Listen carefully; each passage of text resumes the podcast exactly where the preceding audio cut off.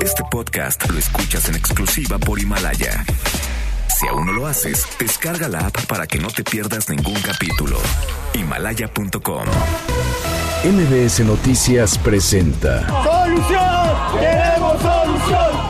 Lo que nosotros queremos pues que el gobierno actúe sabiendo dónde están los delincuentes. And we are telling you to act as if you loved your children above all else. En directo con Ana Francisca Vega. Comenzamos. Son las 5 de la tarde con un minuto. ¿Cómo están? Me da muchísimo gusto que me acompañen aquí en directo a través de MBS Noticias. Yo soy Ana Francisca Vega y hoy es viernes 6 de marzo del 2020. Es viernes. Oigan, ¿y qué fin de semana viene? La verdad, muy emocionante todo lo que, todo lo que va a pasar. Ya estaremos platicando en el programa un poquito eh, un par de minutitos más sobre algunas de las cosas que van a estar sucediendo este fin de semana, eh, 8 de, de, marzo, Día Internacional de las Mujeres. Eh, y bueno, pues hay un montón de cosas de las cuales eh, platicar. Saludos a toda la gente que nos está escuchando desde Reynosa, Tamaulipas, a través del 1390 de AM por Notigape. También a toda la gente que nos ve y nos escucha a través de nuestra página web mbsnoticias.com. Ahí estamos totalmente en vivo, la transmisión de lunes a viernes, de 5 a 7 de la tarde. Y nos encanta encontrarlos por allá. También en redes sociales, arroba Ana F. Vega, en Twitter, Ana Francisca Vega Oficial en Facebook, MBS Noticias en todas las plataformas de redes sociales. Y por supuesto, nuestro número de WhatsApp aquí en cabina 5543 77 1025 va de nuevo 5543 77 102 5. Arrancamos. En directo. La mujer debe ser bonita, la mujer debe ser callada, se mira y se toca y no dice nada. De repente sentí algo, llegó por mi espalda, me sacudió voces fuertes, tan enojadas. Pañuelo en mano para nombrar cada mujer desaparecida, cada muerta solitaria porque no hicimos nada. Puño en alto, esto no va más. No callaremos y aquí presentes tus viejas maneras derrumbamos ya.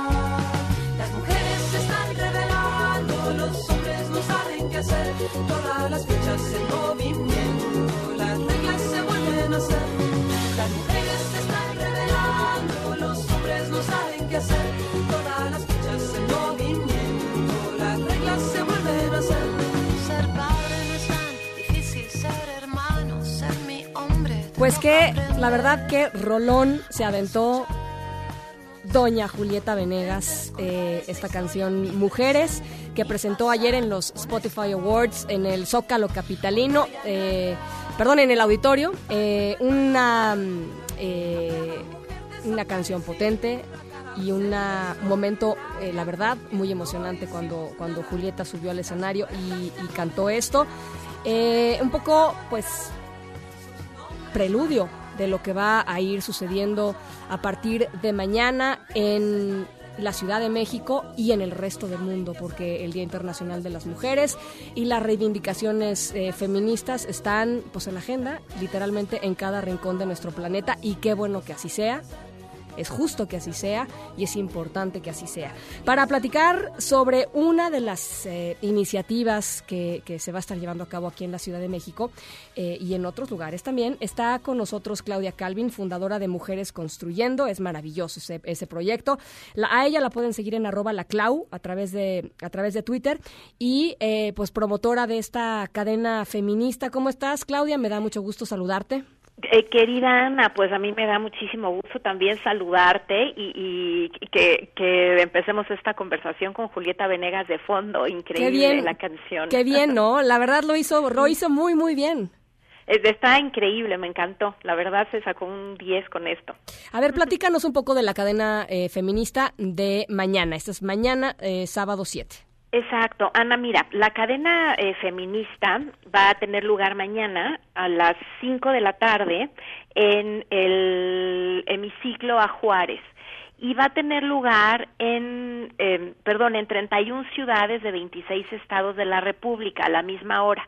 Los estados del norte se adecuarán a la hora centro de la Ciudad de México para que mujeres enlacemos nuestras manos. Y te cuento de, de dónde viene. Sí, sí, sí, Esta idea surge de la cadena feminista que organizaron nuestras colegas este, españolas a principios del mes pasado en Madrid con la idea de visibilizar las distintas violencias de género que vivimos, las distintas violencias que vivimos las mujeres todos los días, ¿no? Eh, queremos una vida libre de violencias, erradicar los feminicidios y apostarla por la igualdad sustantiva en todo el, el territorio nacional, pero la inspiración original viene de esta cadena.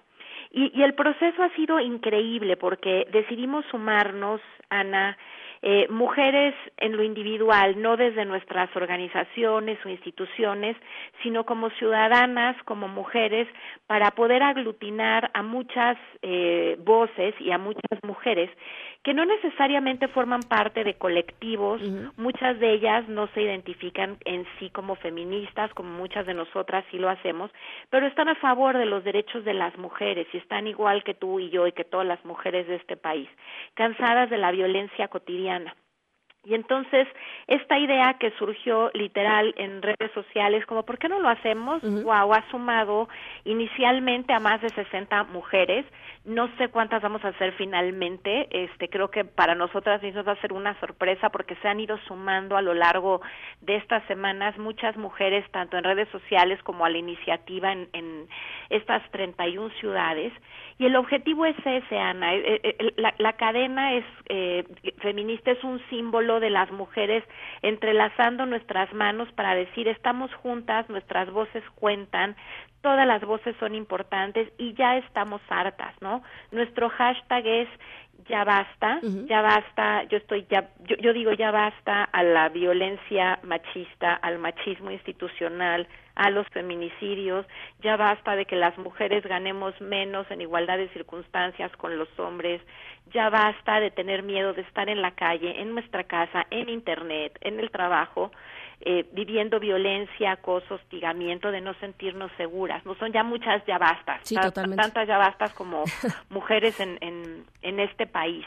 Y, y ese es el objetivo de la cadena, que nos podamos reunir, bueno, insisto, en la Ciudad de México, en el hemiciclo a Juárez, para quienes nos escuchen y ojalá que tú nos acompañes, Ana, sería increíble este verte por ahí, a decir ya basta, todas vestidas de, de morado, ¿no? Este, entrelazando nuestras manos con un gran listón que nos eh, unirá y es un es un símbolo, ¿no? De la unidad, de la diversidad de voces y de las mujeres diciendo desde nuestra voz muy particular Sí. e individual, aquí estamos, esto es lo que queremos y ya estamos cansadas y a esto decimos ya basta, ¿no? Oye, ¿sabes qué es lo que a mí me... Digo, la verdad es que yo ya estoy, digamos que, obviamente, pues son sentimientos muy encontrados, ¿no? Hay, hay mucho enojo, ¿no?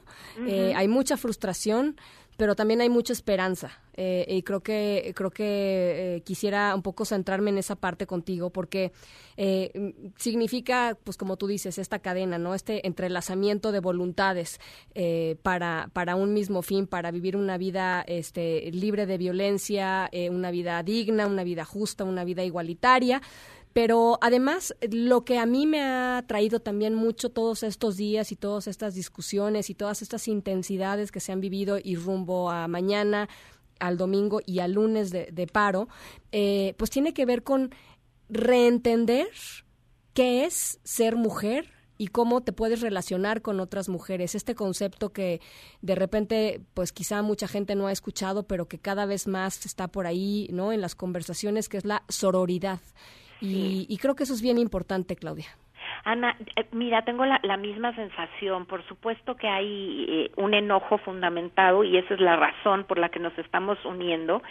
Pero creo que estos tres días, empezando con mañana, simbolizan, yo diría, es como la, son la punta del iceberg Sí. de un movimiento que tiene mucho tiempo gestándose, de una inconformidad enorme y que representa la posibilidad de las mujeres de sumarnos. Creo que el metamensaje o el gran mensaje que entrelaza a las actividades y lo que viene es que las mujeres juntas, ahora sí que unidas somos más fuertes, nuestras voces unidas sí hacen una diferencia y eh, eh, yo veo un mensaje de sororidad increíble que ya no creo que ni siquiera lo podemos ya definir no como lo diría la, la increíble Marcela Lagarde.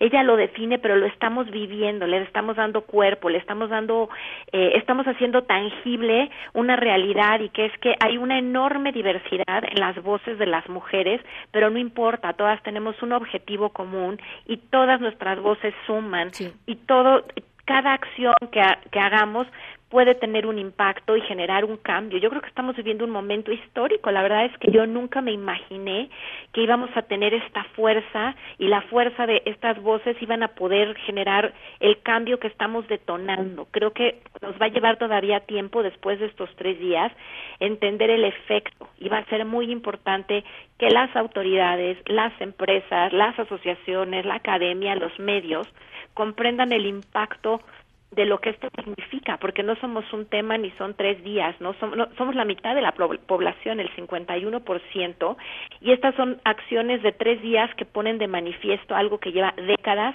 gestándose, ¿no? Totalmente de acuerdo. Coincido contigo eh, este, en, en, esta visión de esperanza respecto al significado de la cadena, la marcha y el paro. Pues vamos hacia adelante, Claudia. Te agradezco muchísimo, te acompañamos mañana y por supuesto, eh, pues nada, seguimos en esta conversación. Una última pregunta, Clau, que creo que es bien importante. Para todos los hombres que nos están escuchando, que de pronto no saben qué hacer este fin de semana, cómo portarse este fin de semana, que es que no sé qué hacer, es que quiero ayudar, pero no sé cómo puedo hacerlo. ¿Qué, les dirías? Mira, yo les diría varias cosas. Una, que el silencio en esta ocasión puede ser un gran aliado. Que, que, escuchen, ¿no? Por algo tenemos dos orejas y una boca, ¿no? Hay, que aprender a escuchar y, y, hablar menos. Creo que hay unos mensajes muy importantes. Hay iniciativas eh, generadas por asociaciones de, de hombres que están Em, haciendo muy tangible lo que significa ser hombre en este contexto y cómo pueden apoyar. Eh, hay una, bueno, el, el sábado en la marcha, perdón, la cadena, la cadena va a ser para que solamente nos entretejamos nuestras manos las mujeres, pero eh, van a haber compañeras que vayan acompañadas a lo mejor por sus parejas o hijos o amigos muy solidarios, pueden acompañar, no, no, no, no, no meterse a la cadena, ¿no? No estamos diciendo que no, pero la cadena solo es de nosotras. El domingo va a haber un contingente hasta el final, este, que va a ser mixto, y yo les diría, lean este, entiendan de qué estamos hablando cuando hablamos de género, a qué nos referimos cuando hablamos de machismo y masculinidad tóxica. No es una batalla en contra de los hombres, es un es un es una lucha por la paz y por la igualdad, ¿no? Y la realidad de las cosas es que nosotras nos estamos muriendo 10 mujeres o 11 por día a causa de los feminicidios, más las muchas violencias pero esta situación también les afecta a ellos. La igualdad es a favor de las mujeres y de los hombres, es un tema de derechos humanos, de desarrollo y de paz.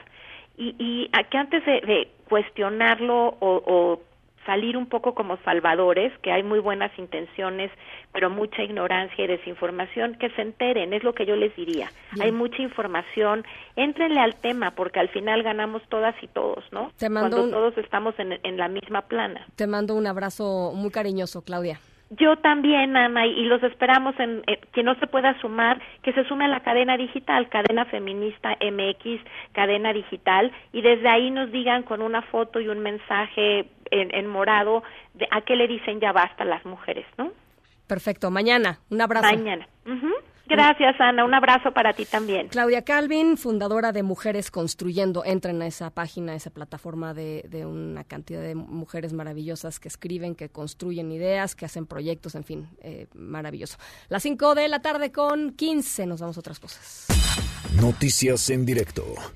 La Secretaría de Salud del Estado de México confirmó un caso positivo de COVID-19. Se trata de un hombre de 71 años que viajó a Italia eh, su condición es estable. Eh, a pesar de esto, por supuesto, bueno, está aislado en un hospital. Juan Gabriel González, te saludo con mucho gusto. Cuéntanos.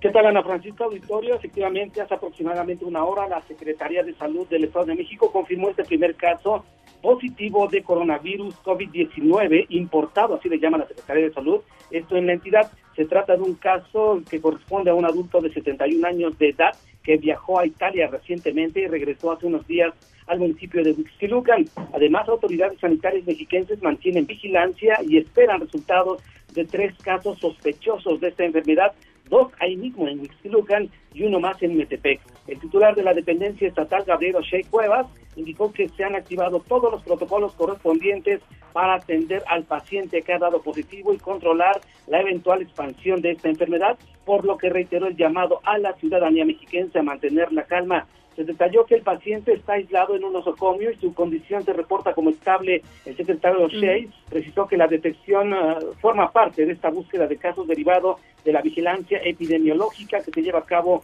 en el territorio mexiquense. Mediante un comunicado, autoridades estatales exhortaron a la población a mantenerse informada únicamente por las vías oficiales como las redes sociales de las Secretarías de Salud del Estado y Federal. Fundamentalmente pidieron no caer en mitos en torno al COVID-19 y no aplicar o no replicar información errónea. También la invitación gira en torno a no hacer compras de pánico de medicamentos o cubrebocas, pues hasta el momento no hay análisis analgésicos ni vacunas para evitar esta enfermedad, que por el momento también insisten, eh, se, se, trata solamente en los hospitales del país y del Estado. Así que ya está confirmado el primer caso positivo en el Estado de México. Ana Francisca. Juan Gabriel, la recomendación continúa siendo principalmente lávense muy bien las manos durante un buen rato, ¿no? Estén ahí este, con, agua y con jabón, por supuesto.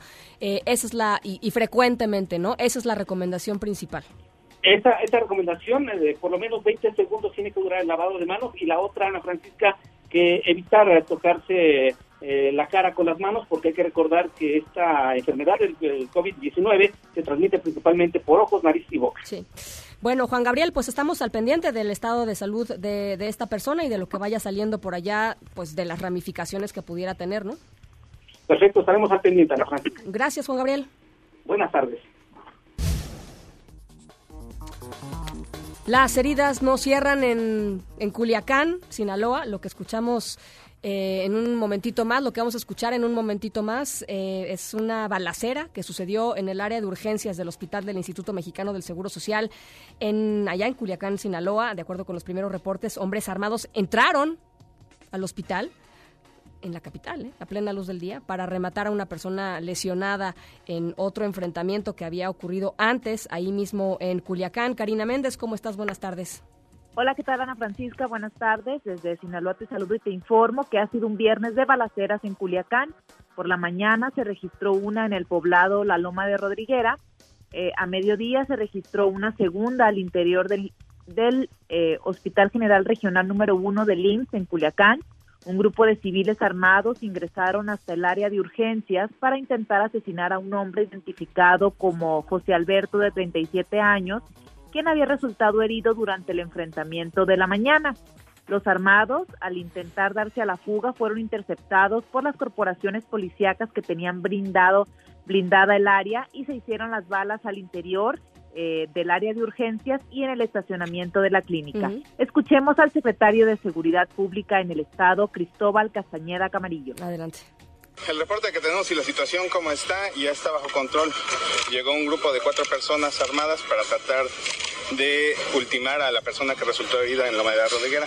Afortunadamente no, no lograron su propósito. Tenemos cuatro detenidos, diferente armamento. Ya la situación en el hospital está controlada, no hay rehenes, no hay más heridos, es únicamente una agresión que trataron de hacer contra la persona que resultó herida inicialmente en Lomas de la Rodriguera. Una tercera balacera se registró justo después del arresto de estos cuatro presuntos delincuentes en la colonia La Conquista. Policías activaron el botón de pánico y pidieron refuerzos porque estaban siendo retenidos por hombres armados.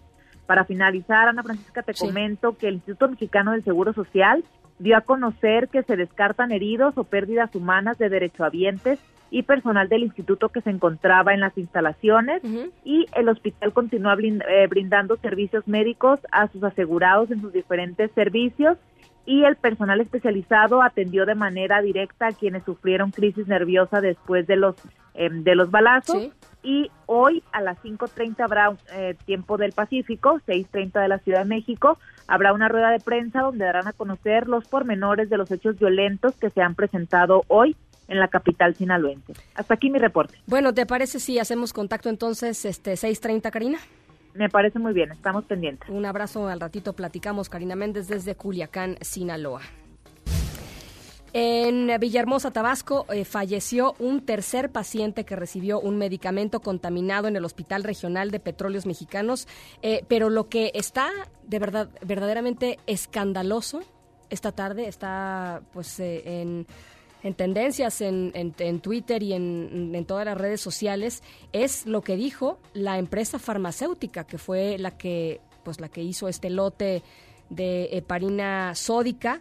Eh, ya vamos a estar platicando un poquito más adelante sobre esto, pero lo que está diciendo la empresa, el, PISA, es que eh, cuando llegó a verificar lo que había sucedido, se había dado cuenta que eh, pues las cajas estaban alteradas, que los líquidos habían variado o de color o de, digamos, de, consistencia, de que había, que, había, variaciones, que evidentemente alguien había manipulado esos medicamentos que se le pusieron a los pacientes y por los cuales están hoy eh, varias personas en terapia intensiva. Ya les decía, un tercer paciente eh, muerto en el Hospital de, Regional de Petróleos Mexicanos. Víctor Esquivel, ¿y qué dicen las eh, autoridades?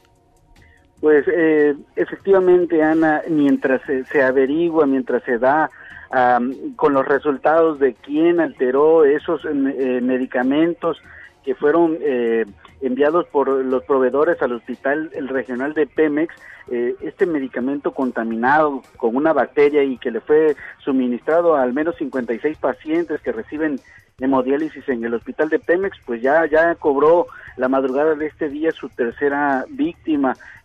hoy a las 6 de la mañana murió un ex trabajador petrolero y sus familiares exigen justicia. Se trata de Feliciano Sánchez Osorio, de 65 años de edad, originario de Macuspana, Tabasco, la tierra natal del presidente de México, Andrés Manuel López Obrador, y que decir de, su esposa eh, Elodia Hernández Félix, perdió la vida a causa de negligencia en este hospital. Si me lo permites, vamos a escuchar lo que eh, señala Elodia Hernández, esposa del eh, paciente fallecido. Adelante, sí venía de dice, pero él no estaba para morir, es un hombre fuerte, lleno de vida, con esperanza de vivir. Y quiero que haya justicia, porque más bien dicho, lo mataron aquí, porque todavía mi esposo vio cuando llevaron el cartón de medicina y lleno este, de polvo, estaban en condiciones que hasta amarillo estaban las medicinas que de él todavía le dijo y eso nos van a poner, eso está amarillo y por eso yo pido como esposa que se haga justicia pues hasta el momento las autoridades estatales simplemente señalan que ya se están llevando a cabo las investigaciones por parte de la COFEPRIS para determinar qué fue lo que pasó con esos medicamentos, mientras que Pemex eh, señala a través de comunicados que hay 56 pacientes bajo seguimiento médico.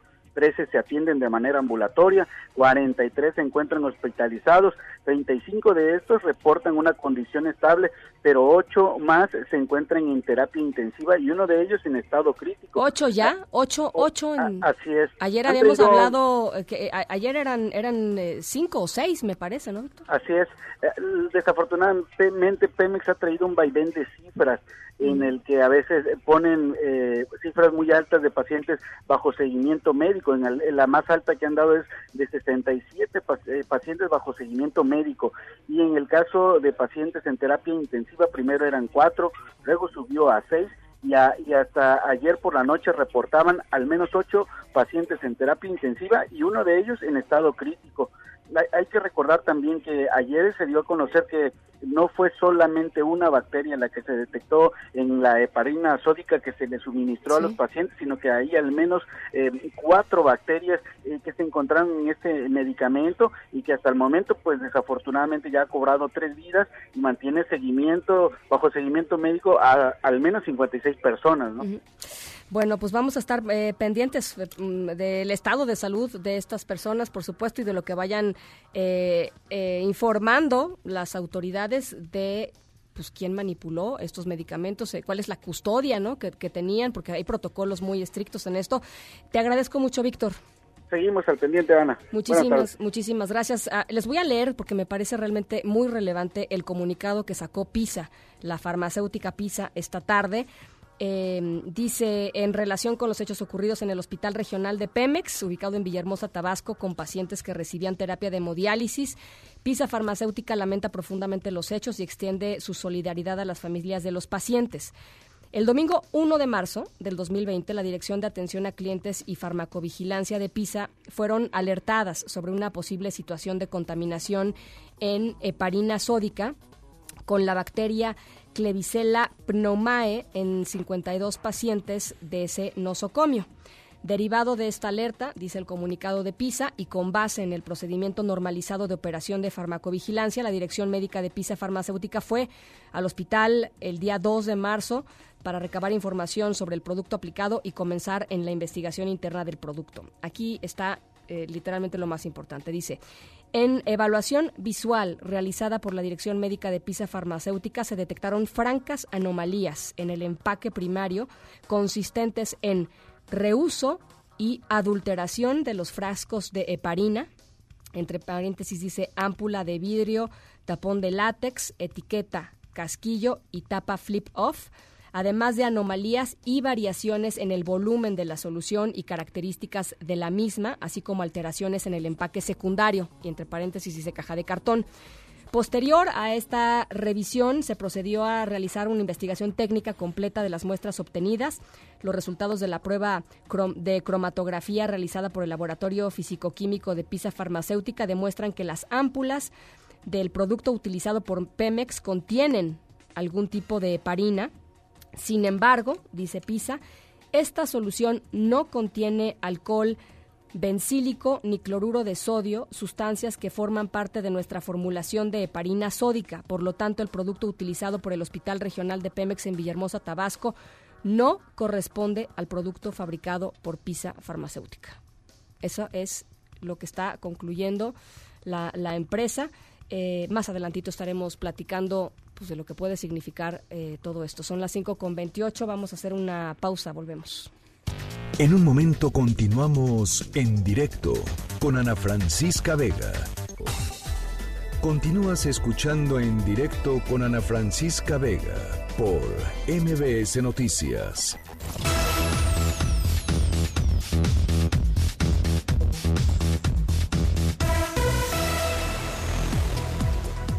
Bueno, pues este le entramos al tema de la cadena feminista de eh, mañana con mi querida Claudia Calvin y queremos también entrarle a otro tema que me parece muy relevante, que es el de las mujeres con discapacidad. ¿Por qué? Pues porque eh, hay datos muy concretos en torno a la doble discriminación que sufren las mujeres eh, con discapacidad. Una por ser mujeres y otra por tener algún tipo de, discapacidad. Y desde, pues desde muy chiquitas pueden vivir distintos tipos de abuso. Hay una problemática muy particular y hay una eh, necesidad eh, urgente también de, ponerle de ponerle la lupa a todos a todos estos temas eh, que tienen que ver con pues cómo mejorar las condiciones de vida y cómo ayudar a que todas las personas con discapacidad y ahora pensando en el Día Internacional de las Mujeres de las mujeres con discapacidad, de las niñas con discapacidad, para que puedan acceder plenamente a todos los derechos igual que el resto de la población. Para platicar un poquito sobre esto está con nosotros, ya la conocen ustedes muy bien, Katia de Artigues, periodista y activista, creadora de la plataforma Yo también, una plataforma de contenidos sobre discapacidad, inclusión y accesibilidad. Katia, me da muchísimo gusto platicar contigo esta tarde. ¿Cómo estás? Bien, Ana, muchísimas gracias por el espacio. A ver, pues platícanos un poco. Eh, ustedes lanzaron hoy, de hecho, una, eh, una plataforma eh, muy interesante que tiene que ver justamente con la mujer y la discapacidad. Y cuéntanos de qué se trata. Sí, hoy sacamos un especial en Yo también. Yo también se publica todos los viernes. Es, es un newsletter o un boletín que publicamos todos los viernes y hoy y esta vez lo dedicamos a la situación que viven las mujeres con discapacidad. Y como bien decías, ellas se enfrentan de entrada a una doble discriminación, pero además de eso, sufren mucha más violencia. Según el Foro de Naciones Unidas de Población, pueden vivir hasta 10 veces más violencia que las mujeres sin discapacidad. Y esto es, eh, se recrudece sobre todo si tiene ciertos tipos de discapacidades como las mujeres sordas, porque creen que no se puede denunciar, porque también, sobre todo en México, tienen mucho menor acceso a la educación, porque su lengua materna, en muchos casos, la lengua de señas mexicana, pues hace una falta enorme de intérpretes. Las mujeres con discapacidad intelectual, porque de entrada, pues no se les considera pues sujetos de derechos y de tomar decisiones y porque muchas de ellas incluso están eh, eh, pues tienen tutores que, o tutoras que deciden si ellas pueden o no pueden hacer cosas. Eh, y en este caso, y bueno, las mujeres con discapacidad psicosocial, que son personas, eh, mujeres que tienen algún problema, lo mismo de depresión grave, que mina tu autoestima, que esquizofrenia o algún tipo de trastorno mental, que muchas veces están institucionalizadas y que son medicadas a fuerza incluso y que eso se considera tortura. Entonces muchas de ellas no tienen siquiera, por lo menos, digo, ni siquiera acceso a marchar. Este 8, ¿no? eh, muchas de ellas no pueden siquiera decidir si pueden o no pueden marchar. Y pues y pues viven más más violencia que, que todas las demás. Ahí en el caso sobre todo de mujeres con discapacidad psicosocial e intelectual, casos de esterilizaciones forzadas, que es violencia obstétrica, es decir, y muchas veces son las propias familias las que deciden tomar esta decisión sin consultarla, sin darles educación sexual, por supuesto, eh, porque piensan pues que ellas no tienen deseos, ¿no? Sobre todo las mujeres con discapacidad intelectual. Los, anulan completamente, ¿no? Los anulan, por supuesto, y este y también por una causa que yo escucho mucho y me me parece pues doblemente eh, uf, preocupante y dolorosísimo. Muchas familias dicen, bueno, es que las vamos a esterilizar para que si las violan, no. se embaracen. No, en serio, Ana. O sea, lo he escuchado muchas veces, como dando por hecho de que, pues sí, son sujetos más fáciles de violación si no las educamos en sexualidad. Pero si pensamos que son angelitos que nunca van a tener deseos, pues tampoco los vamos a educar en sexualidad jamás, ¿no? Entonces, para variar, es un círculo que se muerde la cola de, de violencias, de falta de educación, de, de muchísimas cosas. Entonces, hoy en Yo también pues hicimos una nota sobre las distintas violencias que viven las mujeres, una específicamente sobre esterilización forzada, y la falta de datos que tenemos en México contra otros países donde pues eh, no se hace tan fácilmente y tienes que litigar en la corte caso por caso como es el caso de España bueno sin duda habrá un mercado negro no pero pero por lo menos hay hay visibilizaciones eh, y también del otro lado hicimos eh, una nota sobre tres contingentes que hemos detectado al menos en la Ciudad de México de mujeres con discapacidad que van a marchar. Me encantó, me encantó. Rodamos por todas. Sí. Este, que son sobre todo eh, mujeres sordas y con discapacidad psicosocial. Así es, sí. Eh, eh, que además me gusta mucho que cada contingente pues tiene sus particularidades, igual que los demás contingentes, ¿eh? no estoy diciendo que sea diferente. Cada, cada, contingente tiene sus particularidades, sus exigencias y sus, y sus, y sus sugerencias, ¿no? Este, por todas, ¿no? Que también es otro de los, de los contingentes. Que hacen un listado de recomendaciones y la Marcha Internacional de Mujeres 2020, ¿no? Que es, la, es el otro. Sí, eso es otro. De hecho, la primera que, que le organizan dos organizaciones que son Copesor y En Primera Persona MX, unas, unos cartelones fantásticos donde, por ejemplo, dice, te los mando para que los veas y los tuites. Este, por ejemplo, ponen imágenes de mujeres con discapacidad y dices, nosotros también somos feministas, ¿no? Porque es cierto, o sea, como que tenemos una, de por sí, tenemos que decir las mujeres porque hay muchos tipos de mujeres, pero solemos, ah, y es un reclamo que yo por lo general le hago también a muchas amigas feministas que adoro, pero que se les olvida que existen las mujeres con discapacidad y que viven doble o triple violencia. ¿no? Entonces, bueno, tenemos eso y también hacemos un reconocimiento a 48 mujeres con y sin discapacidad que han ayudado a impulsar la agenda y la visibilización de las mujeres y las personas con discapacidad a nivel nacional e internacional. Es una lista muy esperanzadora. Sí, sí, ya la estoy viendo aquí. Carmelina Ortiz Monasterio, Frida Kahlo. Sí, Gaby, Brimer, que es maravillosa. Bueno, era maravillosa. Maru Antunes, María Angélica Luna Parra. Sí, empezamos con las que ya nos abandonaron y luego hay un chorro que están activas. ¿no? Un chorro a nivel nacional y a nivel internacional que han hecho cosas importantísimas. Entonces, pues también es como para decir, aquí estamos, aquí están, son visibles, hacen cosas y agradecerles su trabajo.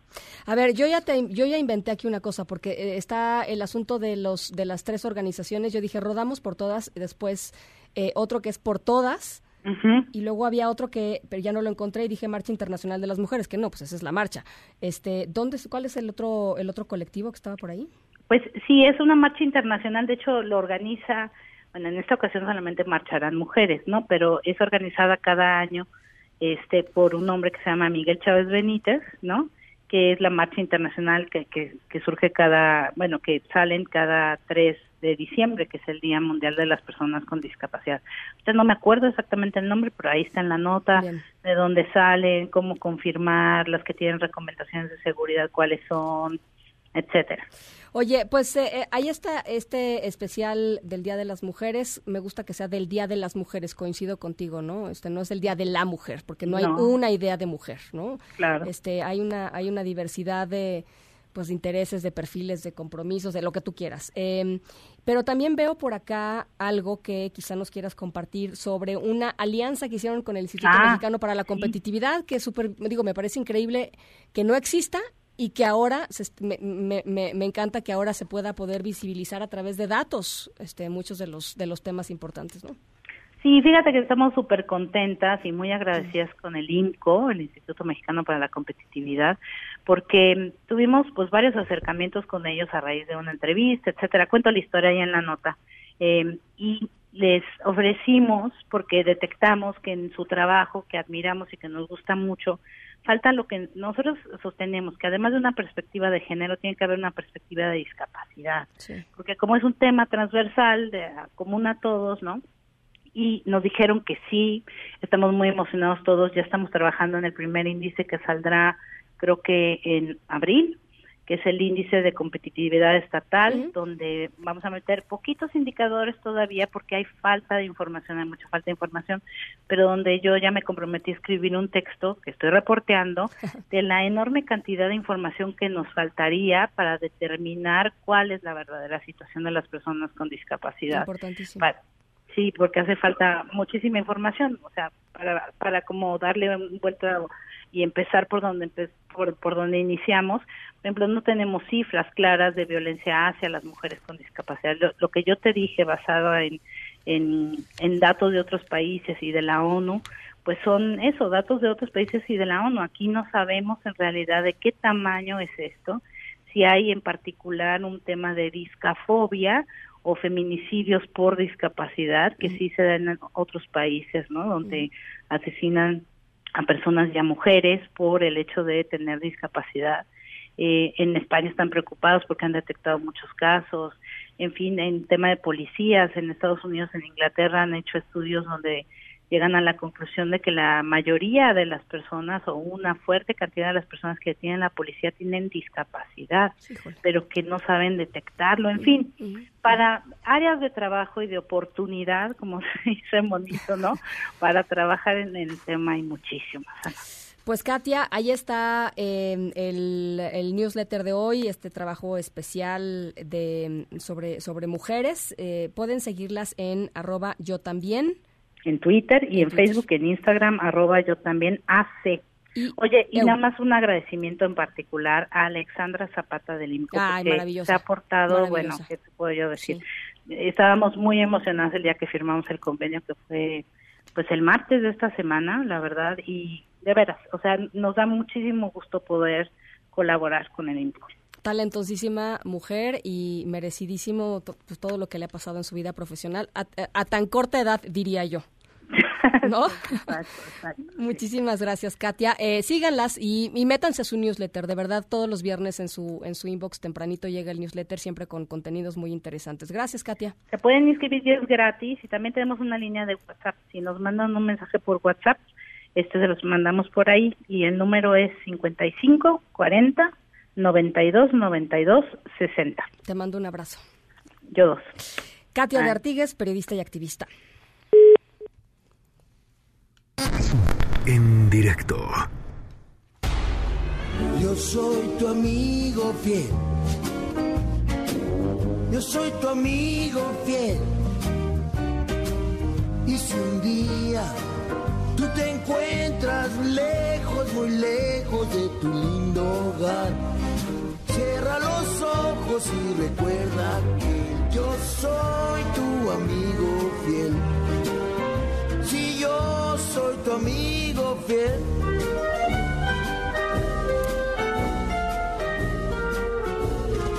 Yo soy tu Nuestro, nuestra historia sonora de hoy tiene que ver con, pues con esto, con una amistad única, especial, conmovedora, eh, genuina, desinteresada, wow, ¿no? Más de esas amistades, la verdad. Em, es viernes, ¿no? También elegimos una historia sonora que nos mande al fin de semana con una, pues con una sonrisa. Al ratito les platico de qué va. Por lo pronto, escuchemos un fragmento de esta que es la canción emblema de la película Toy Story. Yo soy tu amigo fiel. Tienes problemas, ja, yo también. No hay nada que no pueda hacer por ti. Y estando juntos todo marcha bien, pues yo soy tu amigo. En un momento continuamos en directo con Ana Francisca Vega. Continúas escuchando en directo con Ana Francisca Vega por MBS Noticias. No nos han dicho qué bacteria, porque según es una bacteria, no sé qué ocultan o por qué no quiere que se vean las cosas en el hospital. Se dicen que es una institución, si es privada, cuando es pública para nosotros. Más que nada nosotros queremos justicia por mi mamá y por los demás pacientes, por sus demás compañeros, porque antes que nada en hemodiálisis todos, todos son familias. No, de hecho no, no, se, no se han comunicado con nosotros, tanto como PM, gobierno federal, no, no, no se han acercado a nada desde la muerte de mi mamá. Para mí como hijo es novedoso eh, saber que una bacteria me llevó a mi mamá.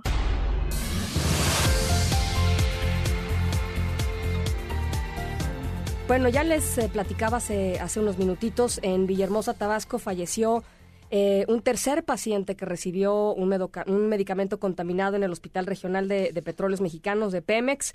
Eh, esta, esta famosa em, em, em, medicamento que se utilizó eh, para, eh, para las hemodiálisis y, em, bueno, pues a- hemos platicado sobre este tema toda la semana. ¿Qué es lo que está pasando? Pues hay muy poca información, sobre todo muy poca información de donde tendría que venir para saber qué fue lo que sucedió.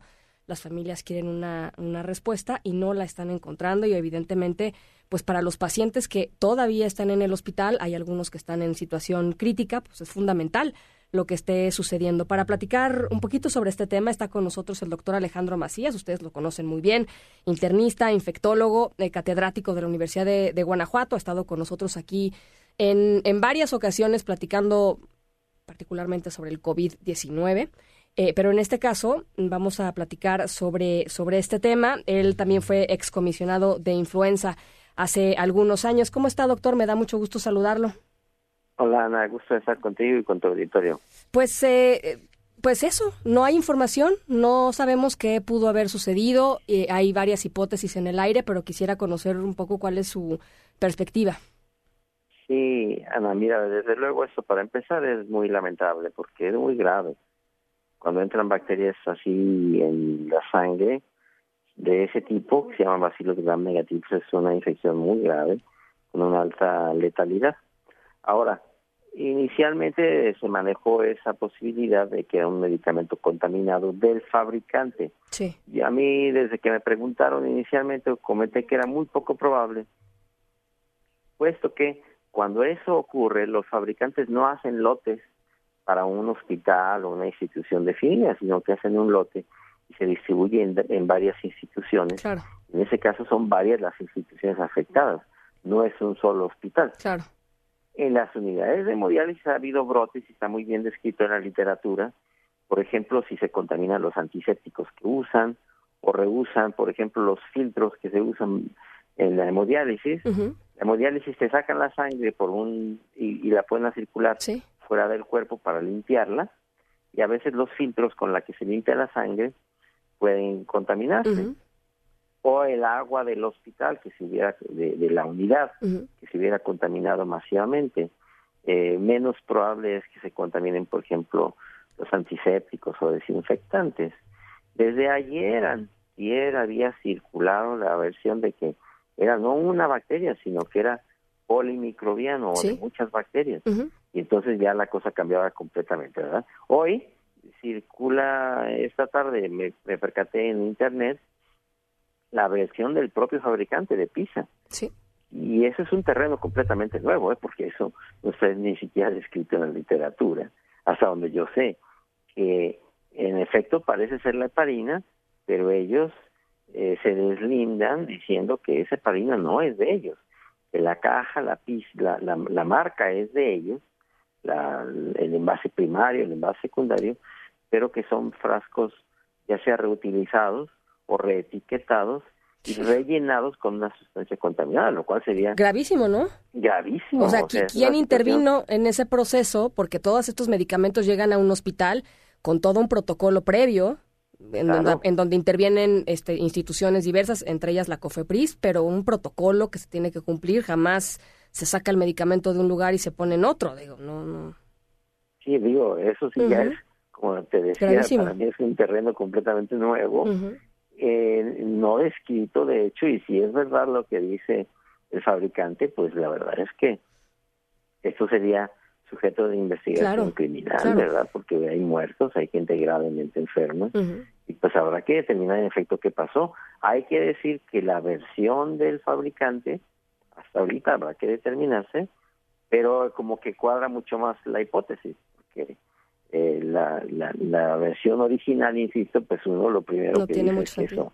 Es poco probable que venga contaminado de un fabricante, puesto que el fabricante tiene rastreo de todas las ampolletas o de todos los medicamentos y puede decir en dónde están todos los medicamentos que produjo, en qué instituciones se encuentran y esas instituciones tienen que estar afectadas, no era el caso. Ahora, lo que dice eh, PISA Farmacéutica es que ellos detectaron, cuando fueron a hacer pues, revisiones después de esto, evidentemente eh, detectaron anomalías en, el empaque y que se habían adulterado, digamos, los frascos de, de parina, además de variaciones en la solución, o sea, literalmente alguien manipulando el, líquido, ¿no? Sí, digo, cuando se falsifica un, un medicamento, frecuentemente el contenido no tiene nada o bien contiene una sustancia que se produjo pues en una cocina, en la sala de una casa, sin ningún protocolo de seguridad y donde sí pudieran haberse contaminado masivamente el producto, no con una bacteria, sino con varias, que sería, digamos, que la, la hipótesis, digamos, esa, esa es mucho más congruente, desde, desde luego se tiene que verificar, pero insisto, si es verdad, es un terreno completamente, completamente nuevo, Ana, y sería eh, algo que sería extraordinariamente grave. Ahora, eh, a estos pacientes, digamos, a los que se les, eh, se les puso esta eh, heparina sódica contaminada, presumiblemente contaminada, eh, son pacientes que de por sí ya tenían una condición física debilitante, ¿no? Eh, y para ellos, pues combatir esta infección está probando ser muy duro. Y... Claro. Digo, a cualquiera que, digamos, en un experimento maquiavélico le pusieran una solución, le, le, pusieran un tubo hacia una vena, eh, eso es una, una manera de llegar, digamos, a la parte más estéril del cuerpo, que es el componente de adentro de los vasos sanguíneos. Y luego directamente ahí inyectar una sustancia que tiene bacterias, además de ese tipo, es algo realmente impensable. Eh, bueno, pues eh, sí, grave. Vamos a esperar, por supuesto, a ver qué, eh, informa el, el, gobierno federal, Pemex, por supuesto, Cofepris, cuando haga sus sus eh, de a conocer sus, sus investigaciones. Eh, y, también le quería preguntar, aprovechando que lo tenemos en la línea, doctor, sobre el asunto de COVID-19. He estado leyendo mucho sobre el, el, tema del coronavirus en, en Estados Unidos y sobre la preocupación que están teniendo los sistemas estatales de salud de que habría una gran eh, falta de diagnóstico, que habría muchísimos casos que no se han diagnosticado en Estados Unidos o porque no hay pruebas eh, suficientes para hacer los diagnósticos. Hay por ahí unos ejercicios periodísticos muy interesantes de gente que va con síntomas y pues no le pueden hacer la prueba porque literalmente no hay pruebas suficientes para, para hacerlas. Eh, y por otro lado, pues eh, eso, ¿no? Que hay gente que quizá tenga los, los síntomas, que quizá esté infectada con el COVID-19, pero eh, que, no, que no lo asocien con el coronavirus y que piensen que es cualquier otra cosa más. ¿cómo, ¿Cómo ha ido evolucionando esta epidemia y cómo ve ahora la respuesta de también el gobierno mexicano? Sí, mire, en primer lugar, la posibilidad de que esto sea una pandemia es cada vez mayor. Cada vez es más difícil apostar exclusivamente a la contención del virus. Ahora, eh, lo que está pasando en Estados Unidos también es terreno nuevo, Ana. Es difícil de creer que el país más poderoso del mundo haya actuado de la manera en la que actuó, siguiendo las directrices de un presidente que tiene una directriz completamente fuera de, cualquier lineamiento, digamos, médico. él, cree que va a cerrarle las puertas a un virus como si los virus como si a los virus se les pudiera exigir visa y pasaporte. Y, y, y, soluciona las cosas según él de esa manera, cerrando fronteras, pero por otro lado, las instituciones no hacen el trabajo en todo caso de contención, porque ellos creen que cerrar las fronteras va a ser suficiente, pero el trabajo de contención requiere por fuerza que haya buenos laboratorios estatales, regionales, donde la gente a la que se le sospecha la infección se pueda hacer la prueba para que se detenga rápido y se quede en su casa y no salga a la calle. Totalmente. Eso no está pasando. No se hizo eso en este caso. No. Eh, según los datos que están publicados, por, por comparar nada más eh, un extremo que es el de Corea del Sur, ellos han hecho más de 100.000 pruebas. No es una prueba sencilla de hacer, eso hay que aclararlo es muy complicada, es una prueba de amplificación de ácidos nucleicos. Sí, sí, sí, sí. Pero los Estados Unidos no han hecho mil. Un país seis veces más grande no ha hecho mil pruebas. Entonces, ¿cómo piensan detectar los casos si no hacen las pruebas?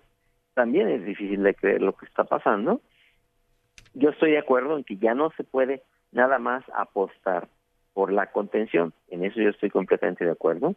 También quien esté apostando exclusivamente a la contención, pues está mal porque también hay que asumir que es muy probable que ya la contención del virus no sea posible y que esas medidas de, contención sirvan exclusivamente para ganar un poco de tiempo, para que nos, no se nos saturen rápidamente los hospitales. Como lo que pasó con China, ¿no? O sea, como la, acción inicial de China, que trató de detener el asunto en lo que el resto del mundo iba este, poniéndose, poniéndose la pila y activándose. Sí, además no solo, el, no solo el resto del mundo, sino el resto de China. Sí, sí, también. Si ves las estadísticas de China, vas a ver que el resto del país no tiene el problema que tiene ahorita o que todavía o que tuvo el área de Wuhan. Muchas de las regiones de China siguen completamente apagadas o siguen con muy poquitos casos. Ellos están comprando tiempo y puede ser que les haya funcionado al menos parcialmente. Eh, es algo que es un trabajo que definitivamente no se hizo en los Estados Unidos. Bueno, pues vamos a ver también cómo, cómo transcurren los, los siguientes días eh, y semanas aquí en México. Por lo pronto le agradezco mucho, doctor Macías, que nos haya tomado la llamada nuevamente. Un gusto estar contigo y tu auditorio. Muchas gracias, muy buen, muy buen fin de semana. Por cierto, hablando del COVID-19, más adelantito vamos a estar yendo a Italia, justo con una periodista que está en la región en donde está eh, pues esta epidemia más fuerte y también hasta China. Nos vamos a China a escuchar la versión de una pues eh, de las mexicanas que está eh, también en la región de, de Wuhan y lo que le ha tocado vivir. Vamos a la pausa, volvemos. En directo con Ana Francisca Vega por MBS Noticias. En un momento regresamos. Continúas escuchando en directo con Ana Francisca Vega por MBS Noticias.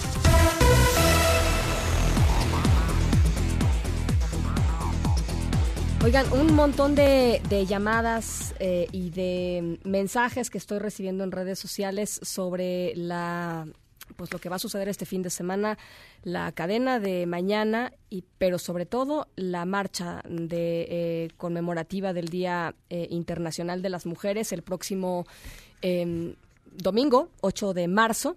Vamos a estar hablando un poquito más adelante con una eh, pues activista de, las organizaciones que están pues en este acompañamiento de la marcha, eh, vocera de la Marea Verde México, para que nos comparta un poco pues las parte, la parte logística de la marcha, habrá mucha gente que quiera ir, eh, mujeres y hombres. Eh, para ver los hombres cómo se pueden integrar a la marcha. Hay contingentes eh, mixtos, pero hay que saber en dónde, en dónde están los contingentes mixtos. Y vamos a estar platicando un poquito sobre la, parte logística, qué hora hay que llegar, qué se recomienda llevar, etcétera, etcétera, etcétera, para que eh, pues todos estemos eh, listas para la marcha del domingo. Gracias de verdad por todas sus comunicaciones en, en redes sociales.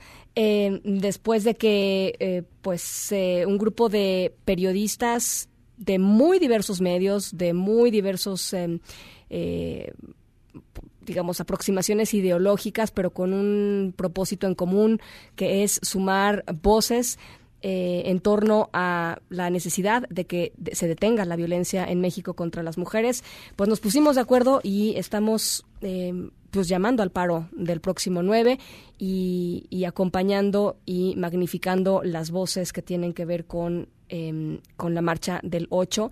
Así es que gracias por, por todos sus RTs. Creo que lo más importante eh, es que esto se sepa, se conozca, se difunda y que cada vez más personas pues puedan hacer conciencia de que una sociedad más igualitaria o una sociedad igualitaria, sin quitándole el más, nos conviene, nos conviene y nos, y nos lo merecemos todos.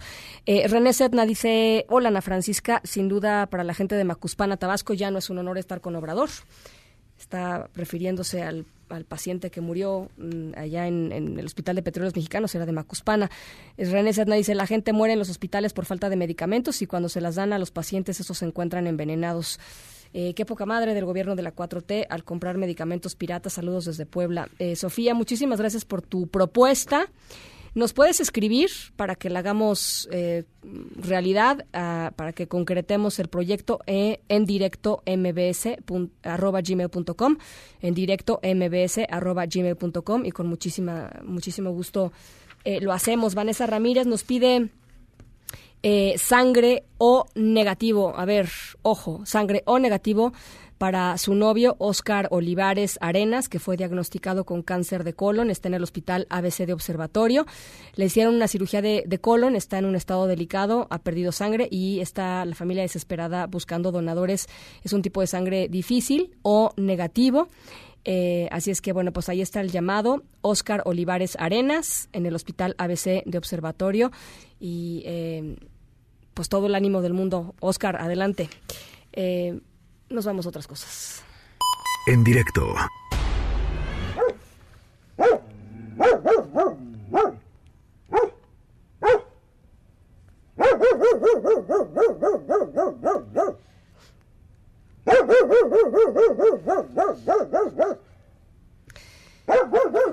Bueno, pues les platiqué hace ratito que nuestra historia sonora de hoy tenía que ver con una amistad eh, muy única, eh, pero seguramente no se imaginaron que se trataba la amistad eh, de un perro. Evidentemente estamos escuchando un perro. la amistad tiene que ver con pues un amigo bastante luchón, con ganas de ayudar a su dueño pues a transitar por el mundo, digámoslo así.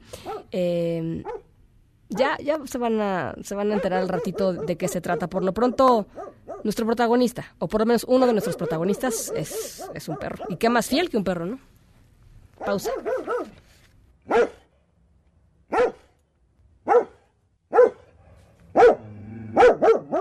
En directo con Ana Francisca Vega por MBS Noticias. En un momento regresamos. Una voz con transparencia. ¡Solución! ¡Queremos solución! Una voz objetiva. Lo que nosotros queremos pues que el gobierno actúe sabiendo dónde están los delincuentes. Una voz plural. And we are telling you to act as if you loved your children above all else. Esto es En Directo con Ana Francisca Vega. En directo, MBS Noticias. Son las 6 de la tarde con 9 minutos. Eh, gracias por seguir con nosotros aquí en directo a través de MBS Noticias. Yo soy Ana Francisca Vega y hoy es viernes 6 de marzo. Nuestros aplausos de viernes. Muchas gracias, Michael. 6 eh, de marzo del 2020. Gracias a todos sus mensajes a través de WhatsApp 5543 77 1025. Gracias también a todos los que nos ven y nos escuchan a través de nuestra transmisión en vivo en la página web mbsnoticias.com de lunes a viernes de 5 a 7 de la tarde. Ahí está en directo. Gracias a los que nos escuchan en Torreón, Coahuila a través de Q en el 91.1 y desde Zacatecas a través de Sonido Estrella en el 89.9. Vamos a ir en un ratito más hasta Italia y nos vamos a ir hasta China para platicar sobre COVID-19, pero por lo pronto, vámonos con el resumen. Noticias en directo. Un hombre de 71 años del municipio de Huizquilucan y que recientemente viajó justamente a Italia. Es el primer caso de COVID-19 en el Estado de México. Este se suma a otros cinco casos ya confirmados en el país. Dos en la Ciudad de México, uno en Coahuila, uno en Sinaloa y uno en Chiapas. El secretario de Salud, Jorge Alcocer, milagrosamente apareció el secretario de Salud. Eh, esto fue lo que dijo al respecto. Es un invitado que no nos hará temblar como un río de mercurio, ni nos despertará como el primer canto de un pájaro cuando rompe el alba. Nos acercamos a él organizados y con disciplina, gracias a todos ustedes. Lo recibimos con el debido respeto y con conocimiento de causa, con preparación, experiencia y un robusto sistema de vigilancia epidemiológica. Esto fue lo que dijo sobre pues el estado de el gobierno mexicano para enfrentar la eh, posible o la eventual epidemia de coronavirus COVID-19 en nuestro país. Bueno, funcionarias públicas van a tener la labor de mediar en la resolución de conflictos durante la marcha del próximo 8 de marzo por el Día Internacional de las Mujeres. Adrián Jiménez, platícanos cómo está esto. ¿Es otro cinturón de paz o qué es? Buenas tardes, Ana Francisca, un saludo afectuoso para ti y el auditorio. Bueno, pues no, no será un cinturón de paz como lo habíamos visto en algunas otras movilizaciones, pero bueno, ahorita eh, vamos a escuchar lo que nos dijo al respecto la Secretaría de Gobierno, Rosa Isela Rodríguez, y es que esta, este mediodía informó que para resguardar la seguridad de los participantes a las dos movilizaciones a las que se convocan eh, colectivos eh, feministas para el próximo domingo 8 de marzo, el gobierno de la Ciudad de México desplegará a 2.760 mujeres policías del Grupo Atenea de la Secretaría de Seguridad Ciudadana. En conferencia de prensa, la secretaria de Gobierno, Rosa Isela Rodríguez, informó que adicionalmente habrá presencia de 55 integrantes del heroico cuerpo de bomberos, 50 del ERUM y 90 de protección civil. La funcionaria anunció que también participará precisamente el grupo Diálogo y Convivencia, integrado por 220 servidoras públicas que vestirán de color naranja y cuya tarea será mediar en la resolución de conflictos que se pudieran registrar en un momento dado durante estas marchas. En este sentido aclaró que pues no se trata de un cinturón de paso, a veces que previamente dijo las funcionarias, pues ya fueron capacitadas en esta ocasión. Detalló que participarán en células de 10 integrantes distribuidas en 20 puntos de las rutas de las dos movilizaciones. Vamos a escuchar parte de lo que dijo. Por el momento no consideramos que suceda el tema de los cinturones. Hoy consideramos que va a haber este grupo de personas, de servidoras públicas que han sido debidamente capacitadas para atender este tema. Su nombre lo dice, diálogo y convivencia. Para atender cualquier llamada de auxilio son 200 solamente y se van a poner en grupos diferentes durante todo el recorrido de la marcha.